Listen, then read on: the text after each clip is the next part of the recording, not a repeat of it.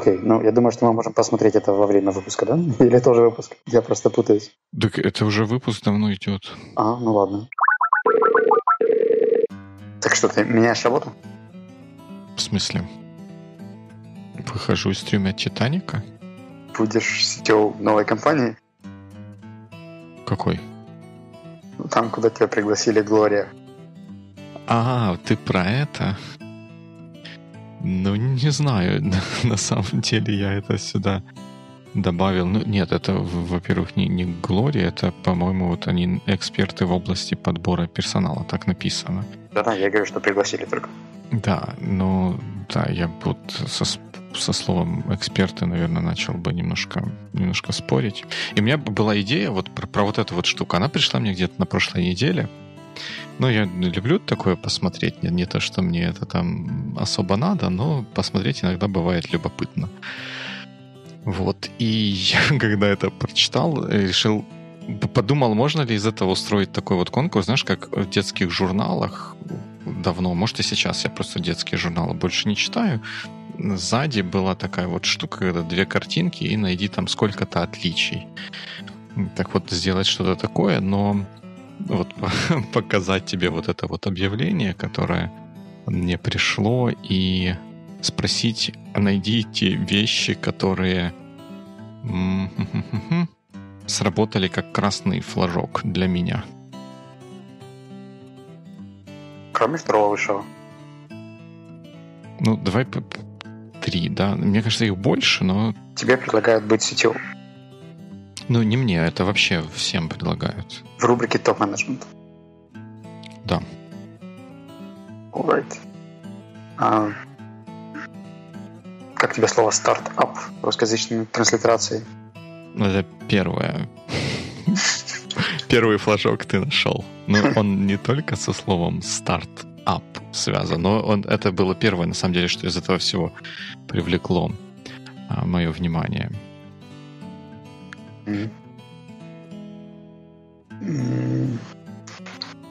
Мне также нравится статья «Хороший опыт масштабирования обеспечения безопасности приложений». Хороший опыт, да. Имеется в виду, что ты вышел оттуда в безопасности? Не, ну, наверное, имеется в виду, что ты э, успешно отмасштабировал и обеспечил безопасность приложения. Я не знаю, ну, тоже так немножко звучит коряво, согласен. Мгм. Управление командной эффективностью, включая проверку. А, проверку управления... Что? А, проверку, управленческий рост и найме на работу? Что это значит? Да, это, ну, это все, все продолжение первого флажка, что написано каким-то таким странно корявым языком, и вот форматирование вот в этой части, где управленческий рост выделено отдельным пунктом, просто кто-то, кто-то копипейстил, там был Enter, и он трансформировался в дополнительный пункт, хотя не должен был, потому что там чуть выше то же самое, да. Э, Ну, ну, ну, т- тоже вот как если читать, это там функциональные обязанности, планирование этапа, ну, как бы файн. Э, Дальше функциональные обязанности, доступность, масштабность, безопасность и стратегическое планирование. Ну, то есть Полбеды, а как тебе функциональная обязанность постоянное развитие? Не, ну это как бы нормально, наверное, но... Твоя обязанность? Обеспечение эффективных решений и постоянное развитие.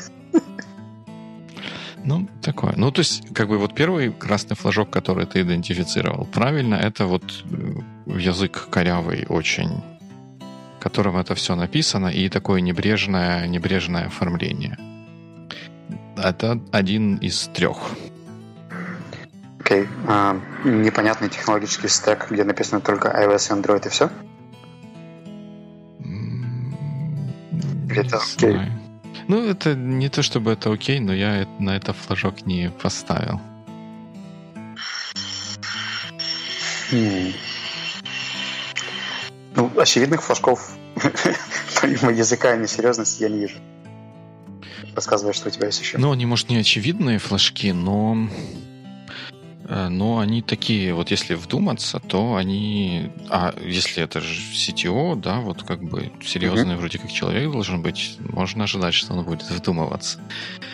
Так, второй флажок, наверное, это по, по, по приоритетности. Вот э, CTO, вот как ты себе представляешь э, роль CTO в компании? Вот он кто чем занимается и каково его место во всей этой структуре? А, ну как, это же станция технического обслуживания, где чинят автомобили. Я же не говорил СТО, я говорил CTO.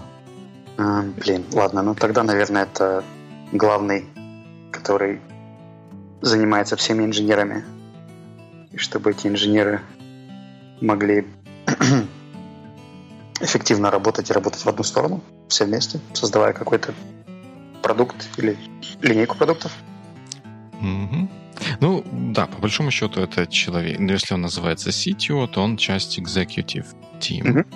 которые вместе определяют стратегию развития компании, принимают решения об этой стратегии и эту стратегию э, впоследствии воплощают э, в жизнь. Mm-hmm. Вот такие, то есть это люди, которые решают, куда движется компания, но каждый там может быть в своей, как в своем каком-то направлении сетевого, в техническом, кто-то там какой-нибудь financial officer, в каком-то финансовом планировании, использовании каких-то финансовых инструментах, ну, бог знает, что там такое. И вот если посмотреть на предпоследний пункт в функциональных обязанностях отчетность о прогрессе и работы над новыми возможностями вместе с руководством. Если посмотреть на ну, формальную структуру компании, как вот там, где есть SEO и CTO, то у CTO единственное руководство — это SEO. Но это как бы не руководство, это как бы руководитель. И как бы они все вместе executive team. И вот, вот это вот такое описание функциональных обязанностей, оно вселяет сомнение, что те, кто писали, составляли вот это объявление, или как это называется, это же не job description, правда? А вот это вот объявление, они не очень понимают э, роль CTO и весьма вероятно неправильно используют вот это вот слово CTO для того, чтобы обозначить ту позицию, которую им нужно, им ну, нужно закрыть, потому что это больше похоже на кого-нибудь тимлида, прости господи. А, вот. Ну и там третий такой, вот как, третий флажок это вот про развитие вот этой вот штуки, что какой-то есть диссонанс в том, как роль называется, и то, что про нее, э, про нее пишется, потому что вот экономическое и юридическое образование, опыт работы с зарубежными фаундерами, да-да-да. Фон, да, инвесторами и фаундерами, как-то вот это вот очень как-то странно звучит. Мне больше интересна функциональная обязанность доступность. Я, я думаю, что там вот это как это сказать, это не, не, небрежность вот написания этого всего, что я, я бы прочитал, вот как бы попытаясь дешифровать, что там было задумано, что это там обеспечение доступности, ну, правда, масштабности, вот что такое масштабируемости, это я понимаю, масштабности не очень понимаю. Ну вот, в общем, да. Масштабность интернет, э, мобильных приложений это вообще большая тема, поэтому может и масштабность. Но сети как бы над этим обычно не работает, они работают над масштабируясь и над масштабируемостью этих приложений и служб, которые поддерживают работу этих приложений. Ну, в общем, в общем, вот так вот как-то. Ну, мне кажется, что ты подходишь по всем пунктам. Возможно, возможно, но... Нет, нет, то, то, что я подхожу, это как бы только одна сторона медали. Вторая сторона медали, это насколько мне подходит то, что здесь написано. Знаешь, я думаю, что, в принципе, кроме опыта работы с iOS и Android, хотя тут не указан, какой опыт работы, я, в принципе, пользовался iOS. Уверенный пользователь. То, в принципе, кстати. У меня должность весьма аналогичная в топ-менеджменте. Я занимался архитектурой и управлением образовательных проектов, так что податься. Да. Да, да, да, да. Ну, в общем, такое, видишь, получается, что если эм, написать, или вот даже может быть э, что-то осмысленное и правильное облечь в какую-то корявую форму, оно начинает выглядеть коряво. И ничего с этим не сделаешь. Так это была какая-то email-рассылка или... Не, это, по-моему, мне в LinkedIn написали или где-то так, вот с этой линкой. Это прекрасно. Ну, Ну, ты, да. конечно же, дал им обратную связь, написал Пет- Знаешь, да, ну, тут ты, ты, наверное, скажешь, что я двуликий лицемер и все такое, но я действительно дал а, обратную связь тем, что я не, не удостоил ответом а, данное предложение. Ну, потому что, ну, ну вот, that's not my, my, my job to help them learn do their job. Ну, ладно, он же даже заслужил того, чтобы попасть в боевик, поэтому... Да, но, но это, но он заслужил для того, чтобы, может быть, если вдруг кто-то услышит наш разговор, мы же для чего-то его выкладываем потом во всяких э, Да? социальных сетях. Да, ты, прикинь, такое есть. Вот. Ну, чтобы кому-то это послужило назидательным примером. Мне кажется, что у нас назидательность вообще в последнее время просто красной линией проходит через все. Да. Главные назидатели подкаста «Боевикли», да. Мне под- подходит такой title. Ну, как главный, собственно, единственные, поэтому... Да, да, да. Executive назидатель. А. Что у тебя со У меня-? У меня много всего происходит, поэтому, мне, видишь, я много всего в show notes написал, но я вижу, что ты тоже в show notes написал. Давай, чтобы было один-один. Скажи, что такое CSR? Customer Support Request? I know. Но я не очень понимаю, что это значит. Это Corporate Social Responsibility. Окей. А, Ну, по большому счету, это был просто социальный проект компании ArcelorMittal, с которой мы работали на одном удаленном проекте, и они пригласили к ним на неделю знаний. Я ссылочку тебе бросал.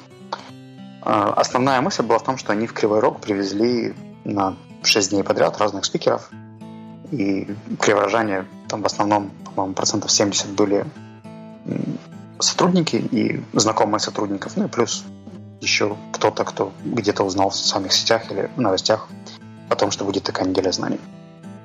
А, я к чему это все вспомнил? Во-первых, я в Кривом Роге не был уже года 4. И, и, наверное, еще 4 года не буду. Но меня очень впечатлила эта поездка, потому что, во-первых, я попал совершенно в другую часть города, а во-вторых, э, Арселор выделяется на фоне всего города. У них есть очень красивый учебный центр, где все это проходило. Они называют его, по-моему, институт или университет. Университет. Но это, это тоже это к тому, как вот, вот тот университет, который настоящий университет, вот ему как теперь называться. Да, пусть как хочет, так и называется. Потому что в Арселоре это реально учебный хороший центр, который дает, я так понимаю, там, разные профессии, начиная от технических и заканчивая. ну, В общем, все, кто нужен Арселору, могут там учиться. А, Я пообщался с не- несколькими спикерами, которые туда также приехали, там, кто из Киева, кто, кто откуда. И практически все приехали просто поддержать партнеров, коллег и, и так далее. И это очень неплохой проект, мне кажется, для жителей Кривого Рога вообще. Потому что я потом из интереса пошел поискал ивенты в Кривом Роге. Ну, как ты думаешь, сколько ивентов я нашел на эту неделю? Не знаю, но судя по тому, как ты подхихикиваешь, то, наверное, ни одного. А, один, он был связан с э, концертом местной рок-группы. Ну и плюс там какой-то был квест или что-то такое, но это я не совсем считаю ивентом. То есть где-то, где можно было прийти и послушать про ВУКа, мир, технологии, диджитализацию и так далее, я, наверное, не совсем был согласен, да, там, с подбором тем и архитектурой, но в целом тот факт, что это прошло и прошло на таком уровне в этом городе, меня очень впечатлило. Ну, это здорово. Это здорово. Я еще подумал, есть ли у нас какие-то четкие компании в Украине, у которых прослеживается понятная корпоративно-социальная ответственность. То есть что-то, какие-то социальные проекты, которые делают после того, как нанесут вред. Ой, ну тут это такой сложный вопрос, потому что корпоративная социальная ответственность это же не только проведение вот таких вот мероприятий, про которые какие-то подкастеры в подкастах говорят. Это выплата достойной зарплаты, выплата налогов, соблюдение экологического и тому подобного законодательства и, и, и так далее. И вот, вот для меня вот, вот, вот те вещи, они чуть-чуть важнее, чем просто проведение каких-то вот мероприятий, потому что то, что мы сделали какой-то бесплатный ивент для кого-то не, не сделает нашу компанию социально ответственной, если у нас люди, э, которые наши сотрудники, работают в каких-то условиях не совсем хороших. Это я не, не, не, не для того, чтобы там, на кого-то пальцем показать, а просто такой абстрактного коня в вакууме рисую. Смотри, в Кривом Роге из всех крупных заводов только Арселор проводит такие штуки, поэтому я считаю, что это как раз про социальную ответственность и о том, как они хм, относятся да, к тому городу, где им приходится работать. Я согласен, что это также и соцпакет, выполнение обязательств, законодательства и так далее. А, просто я так понимаю, что у них есть часть какой-то стратегии, которая, в принципе, этому всему посвящена. А, и далеко не у каждой компании я это прослеживаю. Не, ну это хорошо, чем больше будут, будет таких компаний, которые будут серьезно воспринимать то, что они как бы не только должны пользоваться обществом и окружающей средой или еще там вот всем тем, что им доступно для работы, но и как-то отдавать и помогать развивать все это а, окружение, которое вокруг них находится, тем будет лучше для всех нас. А, а мой личный опыт в Кривом Роге, он был связан с двумя вещами. Я ездил туда проводить мастер-класс по работе с возражениями, но для меня больше запомнился второй этап. Э, это проведение панельной дискуссии. Я когда-то делал пост на Фейсбуке о том, что меня удивляют панельные дискуссии, которые проходят просто в формате интервью, когда модератор последовательно задает вопросы угу. четырем-пяти людям, а все остальные сидят, ждут и смотрят, как, как это все пройдет. Но в попытке провести панельную дискуссию я сам пошел по этим стопам сначала. И на старте, как оказалось, очень сложно сразу людей вовлечь в какой-то обмен мнениями всем все равно нужен какой-то разогрев, вормап, представление и так далее. Благо, там, к концу мы смогли наконец-то забирать друг у друга микрофон и активнее и смелее там, соглашаться или не соглашаться. Но я понял челлендж для модераторов панельной дискуссий. Со стороны мне это казалось легче.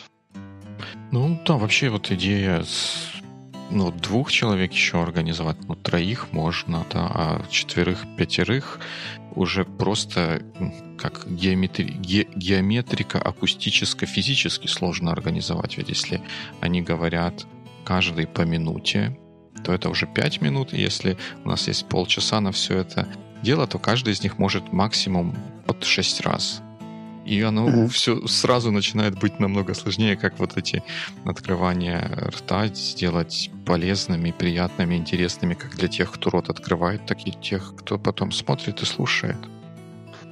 Ну, здесь сразу два момента. Во-первых, то, что все были из относительно разных сфер. Там был представитель Киевстара, Цитрус, бизнес-тренер и э, инженер-автоматизатор от Арселора.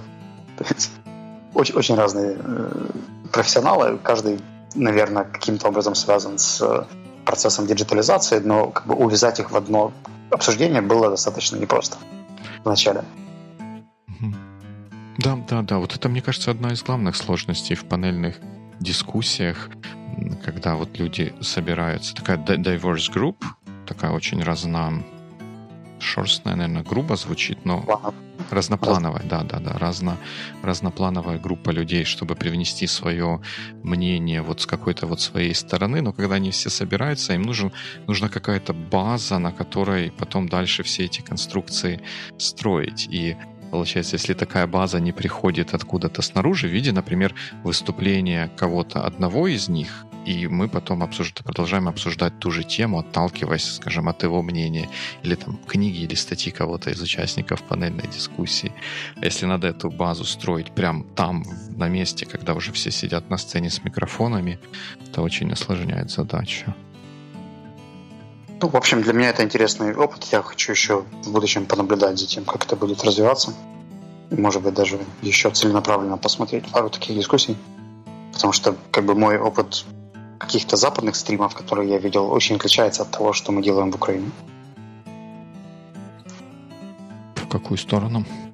Ну, в плане динамики. Мне, мне интереснее слушать панельные дискуссии, которые проходят где-то, э, где люди смелее не соглашаются, а если не соглашаются, то говорят не про личность, а про там, проблематику, вопрос, выражают разные точки зрения, оставаясь уважительными, как в подкасте Waking Up, который ты мне советовал. Угу. Ну да. Наверное. Но мне кажется, что есть еще один такой момент, что вот, как ты говоришь, э, был представитель одной компании, представитель другой компании.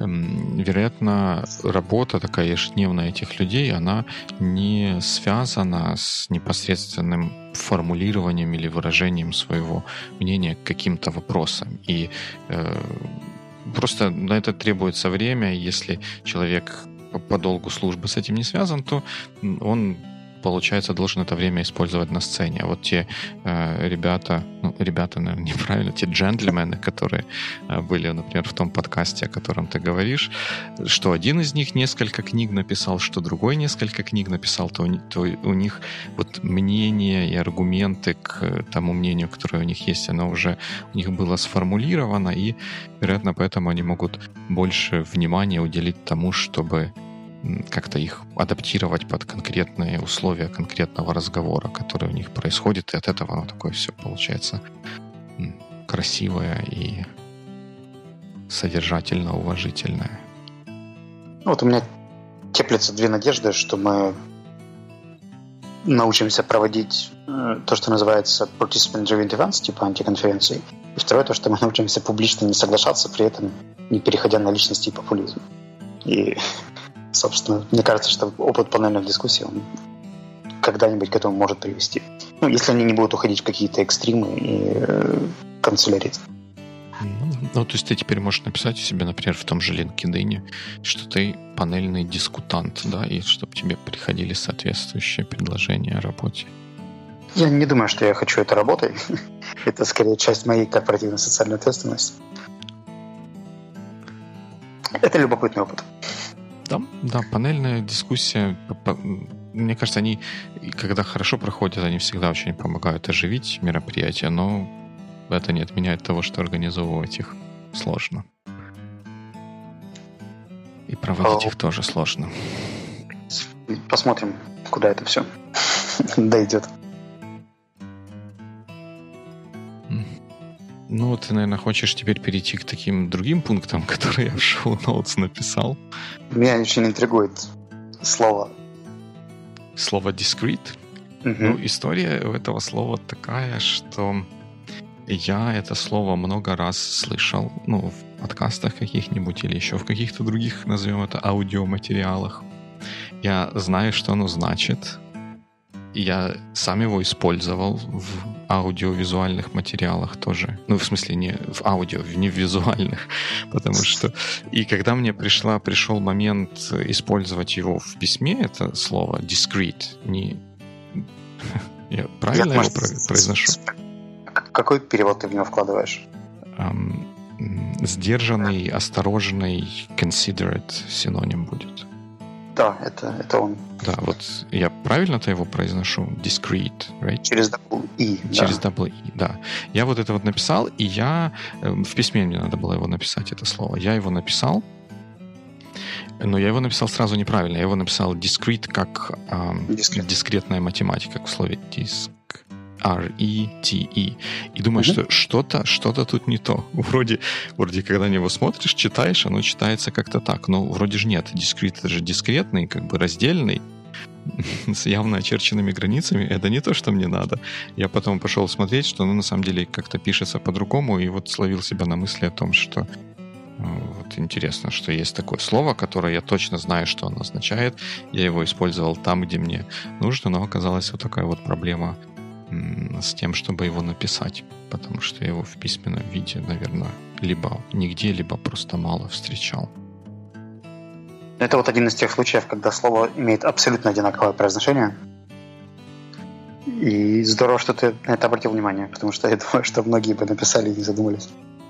Ну, да, я как-то пошел проверить, потому что вот, да, как-то визуально вот слово discrete, которое дискретный, как-то оно мне, наверное, было ближе, я его так вот написал, и потом смотрю, что-то что не то.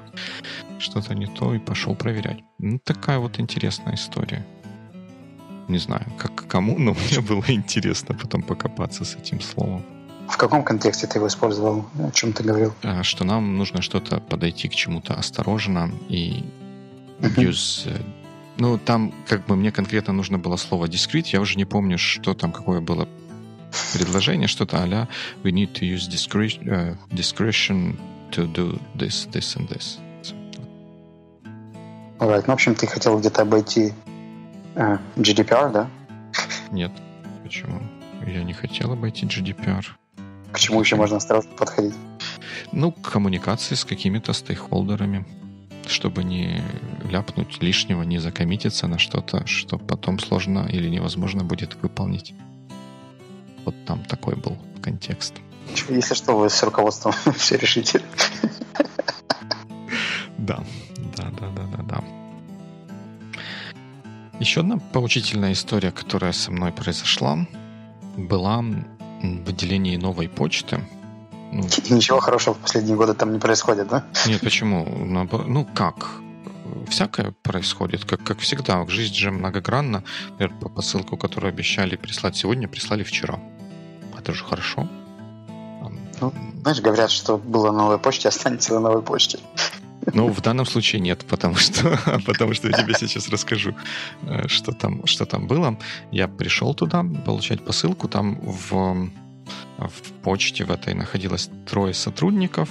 А, один из сотрудников уже обслуживал какого-то клиента, там как-то с ним общался, а двое других э, сотрудников чего-то там общались между собой про ну, не про шашлыки, но что-то такое, по-моему, не совсем, точнее, совсем не связанное какими с какими-то рабочими вопросами. И когда я подошел к ним, они вот за своими рабочими вот этими штучками сидели, я подошел к ним и к одному из сотрудников обратился, добрый день, а можно ли вот мне получить посылку?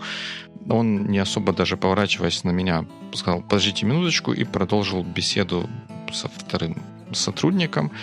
В общем, они там продолжали, продолжали общаться. Потом освободился в итоге вот тот третий сотрудник, который обслуживал клиента, и я пошел с ним получать свою посылку. И тут я поймал на мысли себя о том, что вот где-нибудь в Соединенных Штатах такого бы не было. Что там, если бы клиент появился э, где-то вот в таком вот заведении, то я не знаю, вот ты мне скажи как-то по-русски сказать, то э, сотрудники обязательно бы acknowledge то, что клиент пришел. Они бы сказали, о, добрый день, подождите минутку, вот мы тут сейчас решим какие-то свои вопросы. И даже если бы я столько же времени на это все потратил, у меня бы никаких вопросов к этому, к этому не было. А вот у нас как-то почему-то считается нормальным там, бес... продолжать беседу там, по, по телефону по каким-то нерабочим вопросам, лялякать Э, с э, сидящим рядом сотрудником о чем-то тоже неважном и вообще не обращать внимания на, на клиента, который пришел. Ну, я думаю, что здесь тебя скорее покорил именно attitude, да, то есть отношение к тебе. Потому что у меня в Штатах тоже были похожие кейсы. Я понимаю, что они не так часто происходят, и обычно они завуалированы за американской харизматичной улыбкой и I'll be with you in a minute и прочими вежливыми оборотами, которыми это все как бы прикрывается, но я же, в отличие от тебя, жил в маленьких городах. Мой поселок Сака, в котором я работал где-то полгода, он был, ну, наверное, тысяч на 20 человек всего. И там было одно отделение FedEx, один маленький Walmart и парочка 7-Eleven. Так вот, 7-Eleven, который был по-моему, владела семья индусов, они позволяли себе не то что разговаривать о чем-то отвлеченном, а просто переходить на другой язык при посетителях и, что-то очень энергично, импульсивно обсуждать. Ну, их family business, их дело и так далее. А в более крупных городах у меня со мной такое происходило реже. То есть они все-таки чуть более были client-oriented. Но я знаю очень много историй из глубинки США, где что-то происходит. Я думаю, что у нас просто это не глубинка, поэтому это вызывает больше не, ну, вопросов. Тут, видишь, я, я, наверное, может быть, чересчур выпятил вот этот вот момент про, про США, как, как пример. Я согласен, что и там, и там э, и у нас, и у них такое вот э, может происходить, но это не делает, не, не оправдывает того, что такое должно происходить. Поэтому, наверное, недаром в каких-нибудь вот том, что называется кофейни третьей волны, персонал, который называется красиво бариста, да, там как-то вот как, как, как, наверное, так все происходит. Их, наверное, же учат специально всем, кто заходит, там помещение это маленькие, говорит здравствуйте, там добрый день, а когда видят, что человек уходит, сказать ему до свидания, хорошего дня. И это же как бы приятно и правильно. Ну вот, мне кажется, что вот этот момент специально учат, он касается, наверное, каких-то скриптовых вещей по поводу там приходят, уходят и так далее. Но следить за его реализацией, особенно когда это супермасштабный бизнес типа новой почты, становится правда сложно, потому что, ну, мягко говоря, у них проблема роста, да, когда нужно было нанимать очень много людей, открывать много отделений, то обучать их всех, видимо, не успевают или не справляются. И это проблема там не этих ребят, которые разговаривать по телефону, а скорее тех, кто ответственен за качество обслуживания в этом отделении конкретном. То есть либо их администратора, либо там, кого-то, кто занимается quality assurance по этому району и так далее. Угу. Не, ну справедливо, справедливо, конечно. Тут все немножечко виноваты, но с, там, с точки зрения какого-то внешнего наблюдателя это получается проблема как бы новой, а, новой почты. При этом, например, в том же Макдональдсе, который, наверное, сопоставим по масштабам. Хотя, наверное, нет. Отделение Макдональдса у нас все-таки поменьше, чем отделение новой почты. Там как-то вот с этим... Там как-то с этим, с этим проще. Ну, мне кажется, что они изначально более э, пришли, как бы их бизнес-модель и полосы, которые они используют, пришли из такого пространства, которое очень customer-oriented. Mm-hmm. Насколько я знаю, франшизные инструкции, которые они используют в обучении, они на это делают очень большой акцент. Я общался с человеком, который помогал, по-моему, где-то, в, не помню, какой-то из э, балтийских стран э, обучать ребят в Старбаксе. И когда нам прислали скрипты франшизные по тому, там, как нужно общаться с клиентом и так далее, и попросили обучить этому местных сотрудников, там было очень много про client orientation, про терминологию, почему это важно, объяснение, как это работает, какие выгоды это несет, почему это выгодно сотруднику, там, реакции клиента, базовый эмоциональный интеллект. Ну, в общем, очень-очень подробно это все разжевывалось. Не на уровне, что тебе нужно говорить, а на уровне, как это говорить и зачем это говорить. Угу. Да, да, это важность. Почта просто не, не доросла еще немножко до этого уровня. Может, или просто вот кто-то, кто эти потом лекции, или как это называется, тренинги или документы читал, может быть, просто посчитал, что это не так уж важно, что и так сойдет. И тут, наверное, можно было бы задаться вопросом, а ну, как бы какая разница, посылка-то была получена, и вот, в общем, вроде все, все довольны, но новая почта заработала, и все, все вроде бы хорошо. Но тут я вспоминаю всегда такую историю, про которую мне один мой знакомый рассказывал еще в бытность, когда он был то ли школьником, то ли студентом, когда вот компьютеры вот только начинались, и там выставки проходили в таких вот очень камерно странных условиях, каких-нибудь спортзалов или ледового комплекса «Метеор» где-нибудь в Днепре. Там вот это вот все. Он э, рассказывал про историю, когда он э, ну, просто школьника, студент там ходил по вот этой выставке, вот глазел, и там чего-то на какой-то стенд пришел и чего-то начал какие-то вопросы про принтер спрашивать на него там на... Ну, не накричали, а как-то «Мальчик, иди отсюда, не мешай, не мешай работать». Хотя хотя и там у него был какой-то на тот момент вполне конкретный интерес к этим принтерам, там что-то там такое. Хотя, может быть, и праздный интерес. Но в итоге это вылилось в то, что он потом через несколько лет вырос, стал руководителем какого-то отдела в какой-то вот такой вот компании, которой были нужны принтеры, и он вот там, там, где его мальчиком прогнали, он, хотя там была возможность там чего-то покупать, он сказал, нет, ребята, я у вас ничего покупать не буду и, боль, и как бы пользоваться вашими услугами не буду, просто потому что вот тогда вы меня мальчиком прогнали.